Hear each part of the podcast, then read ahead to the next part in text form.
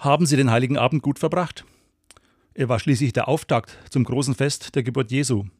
Schön, dass Sie heute am eigentlichen Weihnachtsfest das Radio eingeschaltet haben. Vielleicht überlegen Sie, wie Sie diesen Feiertag gestalten sollen. Ein guter Tipp.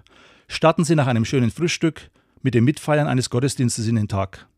Die Atmosphäre einer geschmückten Kirche, die Stille, die Krippe, die wunderbaren Weihnachtslieder und die festliche Musik, Worte der Bibel, Gebete und Gemeinschaft mit anderen tun der gestressten Seele gut. Gönnen Sie sich eine Auszeit vom Alltag und machen Sie diesen Tag zu einem Festtag mit Gott. Danken Sie ihm für das Wunder der Weihnacht. Es hat seine Mitte in der Botschaft des Engels. Fürchtet euch nicht, ich verkündige euch große Freude, die alle Menschen erfahren sollen. Denn euch ist heute der Retter geboren. Es ist Christus, der Herr.